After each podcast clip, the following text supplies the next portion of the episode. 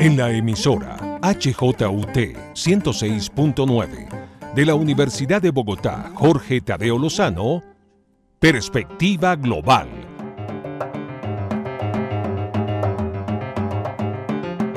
Un análisis a todos los cambios y retos que el siglo XXI le plantea al mundo. Presenta y dirige Doris Ramírez Leighton, experta en relaciones internacionales e investigadora de Asia-Pacífico.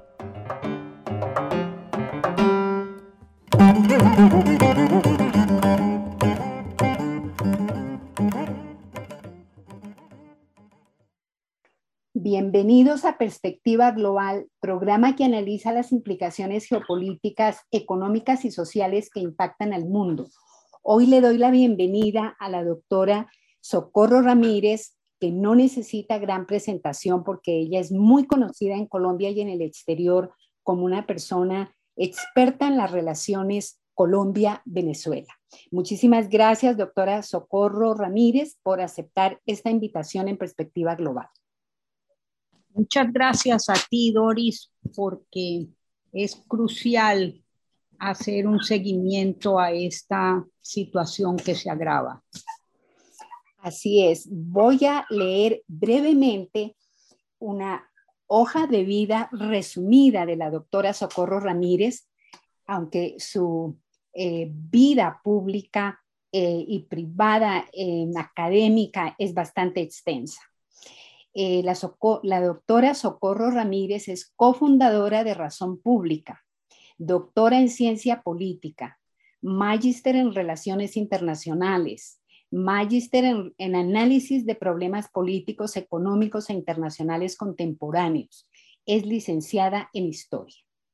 Profesora titular de la Universidad Nacional de Colombia en el Instituto de Estudios Políticos y Relaciones Internacionales IEPRI, de la Maestría de Estudios del Caribe en la sede Caribe de la Universidad Nacional ha desarrollado la línea de investigación, docencia y extensión, fronteras, vecindad e integración. Coordina el grupo académico Colombia-Venezuela y el programa Colombia-Ecuador, autora de numerosas publicaciones.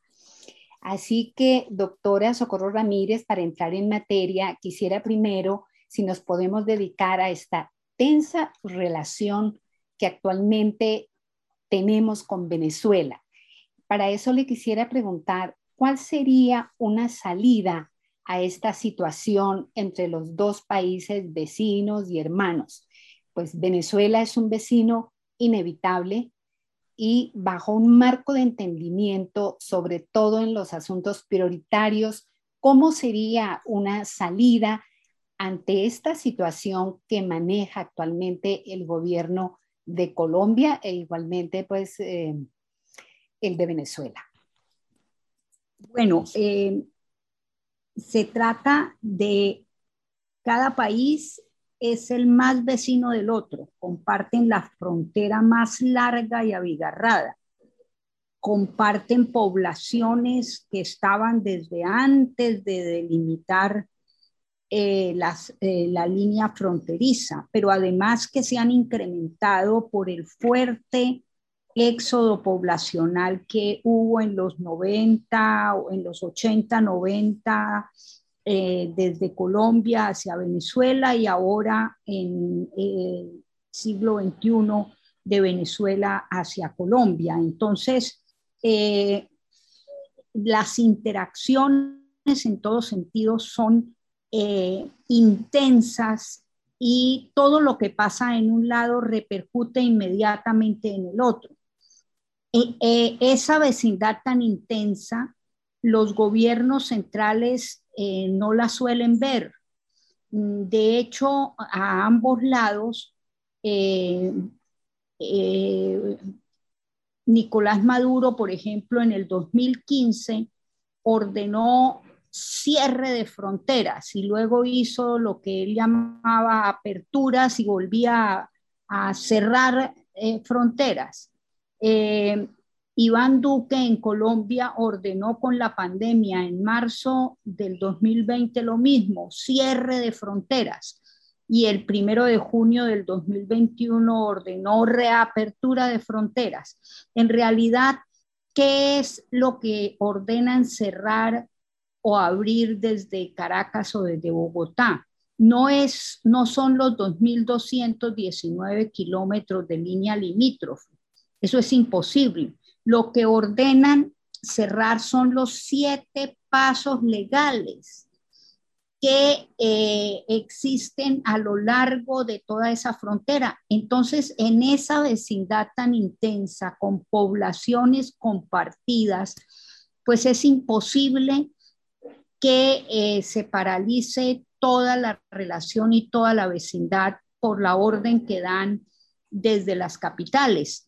Y eh, lo que ha ocurrido es que más bien esos cierres de los pasos formales lo que han generado es que eh, los eh, grupos armados ilegales se disputen el control de todo lo que tiene que pasar de un lado hacia el otro, por ejemplo, el comercio y le pongan distinto tipo de, de extorsiones o la población que se ve obligada a ir, por ejemplo, eh, por los desiertos en la Guajira o atravesar montañas o cruzar por ríos o pasar por zonas selváticas.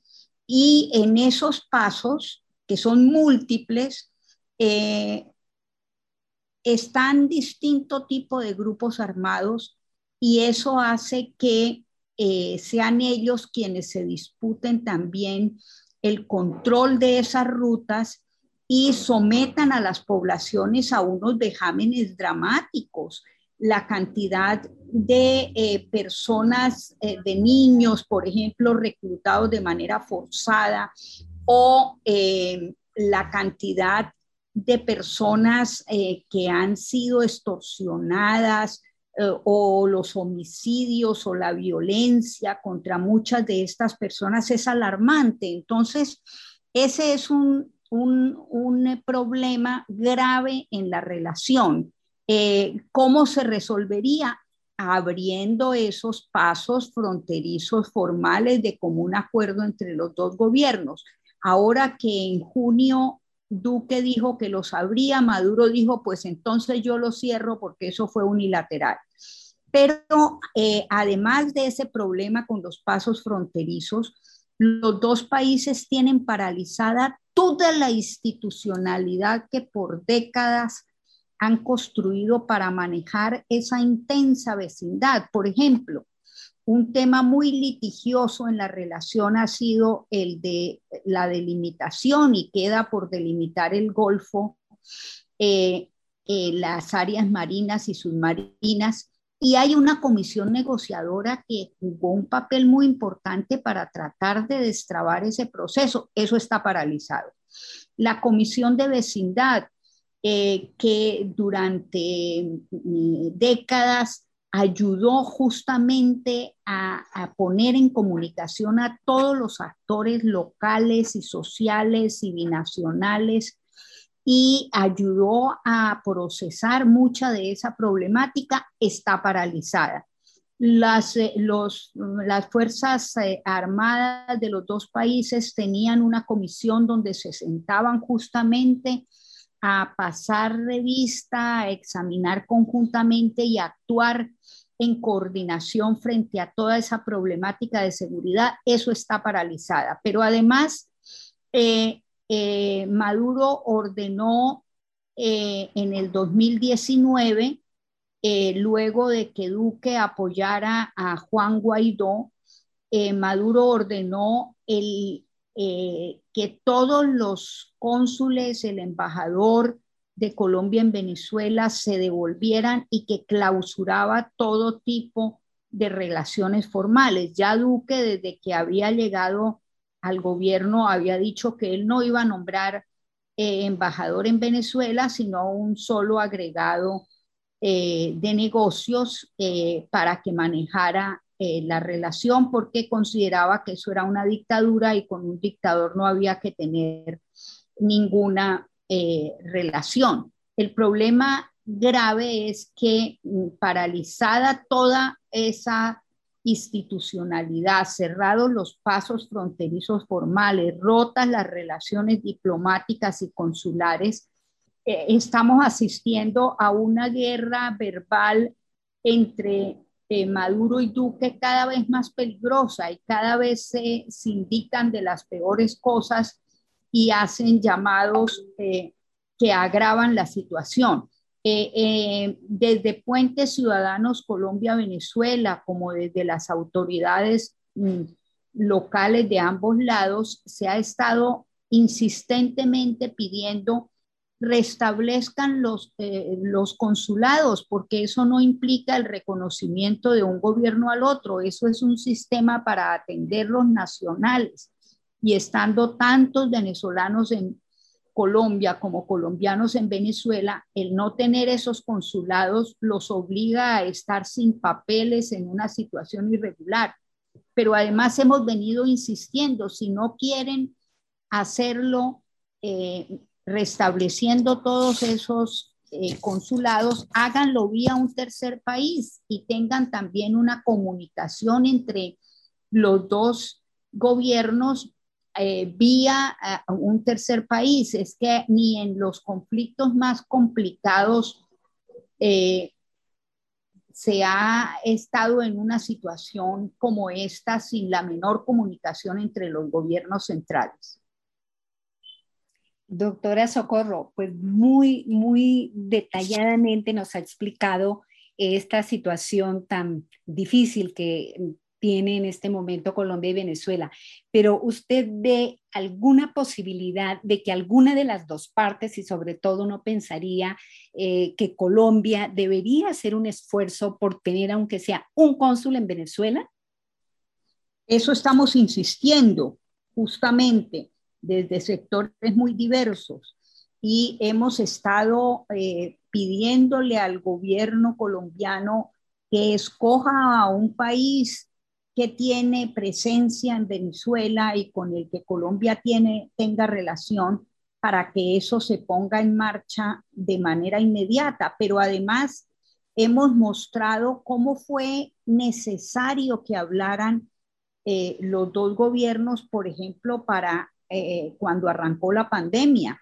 Por fortuna, la eh, Organización Mundial de la Salud eh, y la Organización Panamericana de la Salud se ofrecieron para que mm, los dos gobiernos pudieran conversar al respecto. Y es que un problema tan grave como eso, sin comunicación entre dos países que tienen tanta articulación, pues es un reto demasiado grande. Entonces es de esperar que así como se pudo en ese momento conversar, eh, ojalá que en esta eh, situación tan complicada se acepte un eh, diálogo vía algún organismo internacional o alguna, algún otro país.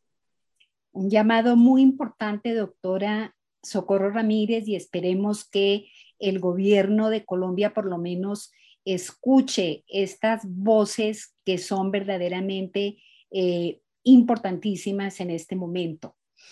Eh, ¿Usted cree finalmente que en este gobierno va a pasar algo positivo con respecto a Venezuela en el sentido de las relaciones para trabajar todos los frentes no solamente el de las fronteras, el de los migrantes venezolanos en Colombia, sino también el de el diferendo eh, que usted había, había, comentado en un principio. Eh, o tendremos en Colombia que esperar otro gobierno porque verdaderamente eh, no ve uno que fuera a mm, decidir alguna cosa al respecto el gobierno colombiano. Mm, ¿Usted que conoce tanto esta relación, ¿hay esperanzas o definitivamente tenemos que esperar un nuevo gobierno? Bueno, yo creo que eh, si la presión de las autoridades locales eh, aumenta eh, y si la presión desde sectores de población binacional, comunidades indígenas compartidas, eh, migrantes colombianos a Venezuela y venezolanos hacia Colombia. Si desde todos los lados hay una presión, algún canal de comunicación se podría abrir, aunque mm, creo que eh, la, tónica del gobierno de Iván Duque es eh, muy cerrada con respecto a entender la complejidad de esta situación. Por ejemplo, en los dos atentados ocurridos en Cúcuta ahora en el mes pasado, antepasado, en junio, eh,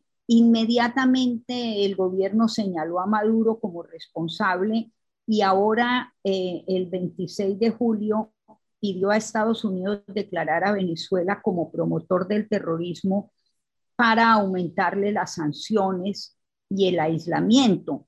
El gobierno de Duque sigue eh, atado a la estrategia que apoyó de Trump, que era todas las cartas sobre la mesa, incluso eh, eh, acciones externas de presión hasta militar. pero Duque se ha quedado solo en esa estrategia. El grupo de Lima está casi desaparecido, que de alguna manera apoyó a Guaidó eh, y buena parte de los países que reconocieron a Guaidó eh, eh, ahora lo reconocen como un líder opositor, pero no como presidente interino. Y el propio Guaidó ha cambiado de posición, ya no pone como condición para cualquier relación o diálogo o negociación con Maduro el que acabe ese gobierno que es la estrategia llamada fin de la usurpación y que se haga un gobierno de transición y unas elecciones libres. De alguna manera, eh, la petición que está formulando eh, Guaidó en este momento muestra que ha cambiado eh, bastante la situación. De hecho, en mayo pasado, él anunció la disposición a negociar con el oficialismo un acuerdo de salvación nacional. Eh, y eh, de alguna manera mm, eh, en la posible negociación que se abriría este mes de agosto en México, es muy probable que sectores, ya hay una gama importante de esa fragmentada oposición que está dispuesta a negociar, pero se espera que eh, Guaidó también pueda enviar eh, delegados a, esa, a ese proceso que ojalá eh, arranque. De hecho, la Unión Europea, Estados Unidos y Canadá sacaron un comunicado conjunto mostrando la disposición a que retiraban las sanciones que le han puesto al régimen de Maduro si lograban comprobar que eh, avanzaba realmente la negociación hacia una transición que implique unas elecciones democráticas y, competitivas. Pero en contraste de eso, el gobierno de Duque sigue encerrado solo en su posición y de hecho eh, la única conversación que ha tenido con el presidente Joe Biden eh, que lo llamó eh, hasta junio pasado, eh, Biden mm, le habló de la necesidad de consenso internacional en favor de una negociación en Venezuela y no le puso la condición previa de salida de Maduro del poder. Entonces, ni siquiera pues con eh, la posición, el cambio de posición que ha habido en Estados Unidos, el gobierno colombiano eh, ha, tratado de entender la complejidad de la situación. Precisamente, doctora Socorro Ramírez, esa salida negociada de Venezuela que está actualmente apoyada fuertemente por Estados Unidos con la mediación de Noruega, eh, ¿Cómo, ve usted ese escenario? que pueden eh, salir de allí para una posible eh, negociación con Venezuela y sobre todo, como usted ha comentado, el retiro de las sanciones que Estados Unidos le ha impuesto actualmente a Venezuela. ¿Usted cree que va a haber verdaderamente esta vez sí una luz verde? Porque, bueno, esta sería como la décima o la onceava vez que se reúnen y que se sientan a negociar, ¿no es cierto? Distintos. Sí, la, la, número 10. Eh, hay avances interesantes que desafortunadamente sobre ellos el gobierno colombiano no solo no los ve, sino que eh, la Cancillería y la institucionalidad no están mirando las evoluciones interesantes que están ocurriendo. Por ejemplo, desde mm, hace unos meses, eh, varios sectores empresariales y de la sociedad civil venezolana se agruparon en lo que se ha llamado el Foro Cívico Nacional, muy importante, porque empezaron a tomar iniciativas para que eh, gobierno y oposición venezolana dieran pasitos. Eh, lograron, por ejemplo, eh, que Guaidó autorizara reunión con delegados de Maduro para ver cómo hacer para el acceso a las vacunas y cómo desbloquear recursos que controla Guaidó, que son del Estado venezolano, para que pudieran ser usados ahí. Eso fue un logro muy importante. Luego eh, se han eh, empezado a dar pasos para ir logrando garantías electorales. Fíjate que por primera vez en 17 años, el Consejo Nacional Electoral eh, tiene a dos opositores como rectores principales de los cinco y a sus suplentes. Y eso ha permitido que empiecen a avanzarse eh, consensos en torno a condiciones básicas para esas mega elecciones que van a ocurrir el próximo 21 de noviembre, eh, en donde se van a escoger los 23 eh, gobernadores, las 335 alcaldías, los 250 diputados de las asambleas regionales, los 2.400 concejales, eh, es decir, eh, ahí hay un desbloqueo interesante y justo en este momento eh, se está discutiendo en sectores de la oposición cómo lograr mm, recuperar esa vía electoral para que toda la institucionalidad no la controle el régimen a su favor. claro, eh, sectores ligados al poder eh, eh, tratan de impulsar divisiones y la propia división de la oposición pues limita muchísimo las cosas, pero si esa ruta electoral se abre con garantías, no solo esas gobernaciones y alcaldías eh, las asambleas regionales, estaduales y, los consejos municipales van a poder mm, tener eh, que eh, estar en, comunicación gobierno y oposición, sino que si la oposición se presenta y gana la mayoría de esas gobernaciones y alcaldías como lo contempla la constitución, eh, puede abrirse el próximo año un referendo revocatorio de, del propio eh, Maduro, pero es decir, si abrieron la vía electoral, perfectamente esa puede seguir generando una dinámica de transición. Ahora, eh, la negociación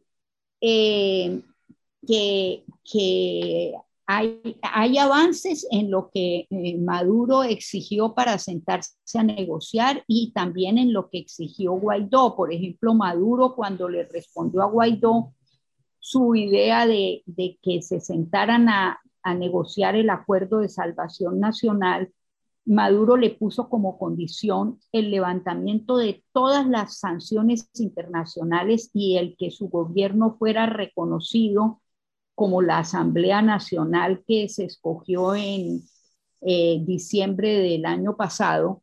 Eh, pero ahora eh, está dispuesto a que arranque la negociación en México con mediación noruega sin que las sanciones se hayan mitigado, es decir, que se abrió un poco más. Lo mismo está pasando con sectores opositores. Hay varios eh, que eh, de alguna manera están pidiendo que se avance en las elecciones y que no se someta eh, a que Maduro esté en el poder como condición, que no esté en el poder como condición para que se pueda avanzar la negociación. De hecho, eh, de alguna manera, eh, ese no va a ser un punto en el que el nuevo intento de diálogo se vaya a centrar. Es decir, que si logran avanzar tanto en condiciones electorales para una jornada verdaderamente libre, democrática, justa, el 21 de noviembre en esas megaelecciones regionales. Y si la negociación en mm, México avanza, eh, se está desbloqueando de manera sustancial la situación para una transición que pueda abrirle paso a hacerle frente a todas las crisis agravadas en Venezuela y que tienen tantas repercusiones en su población, pero también en un país como Colombia. Bueno, el gobierno colombiano debería estar viendo esa situación, no lo está haciendo. Es de esperar que en la campaña electoral colombiana y el nuevo gobierno eh, abra una perspectiva de eh, más sensata para que pueda haber una posibilidad de mm, eh, institucionalidad que le haga frente al agravamiento de toda la situación eh, fronteriza y de toda la situación con mutuas repercusiones en los dos países. El, quien debería estar más dedicado a que Venezuela negocie y logre una transición es Colombia y no eh, ignorando o dificultando ese proceso. Doctora Socorro Ramírez, muchísimas gracias por su gran claridad en este tema tan difícil entre Colombia y Venezuela y guardamos la esperanza tanto de las nuevas elecciones para noviembre en Venezuela, que la oposición la las pueda aprovechar plenamente, como también con la salida negociada de Venezuela que se llevará a cabo prontamente en México. Le agradezco mucho y seguramente vamos a volver a invitarla porque este tema es de máxima importancia para Colombia y toda la región, doctora Socorro Ramírez. Con muchísimo gusto, Doris, y muchas gracias porque es un tema crucial eh, para Colombia y que no está siendo suficientemente reflexionado ni debatido y menos no se está actuando de manera proactiva. Gracias por su sintonía en la HJUT 106.9. Les habló Tori Ramírez Leighton en la dirección y realización de Perspectiva Global. En la cabina sonora me acompañó Enrique Araujo. Feliz fin de semana para todos.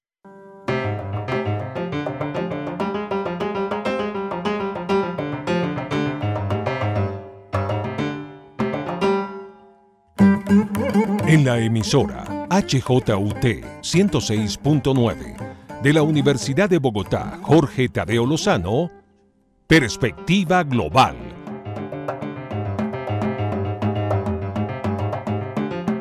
Un análisis a todos los cambios y retos que el siglo XXI le plantea al mundo. Presenta y dirige Doris Ramírez Leighton, experta en relaciones internacionales e investigadora de Asia-Pacífico.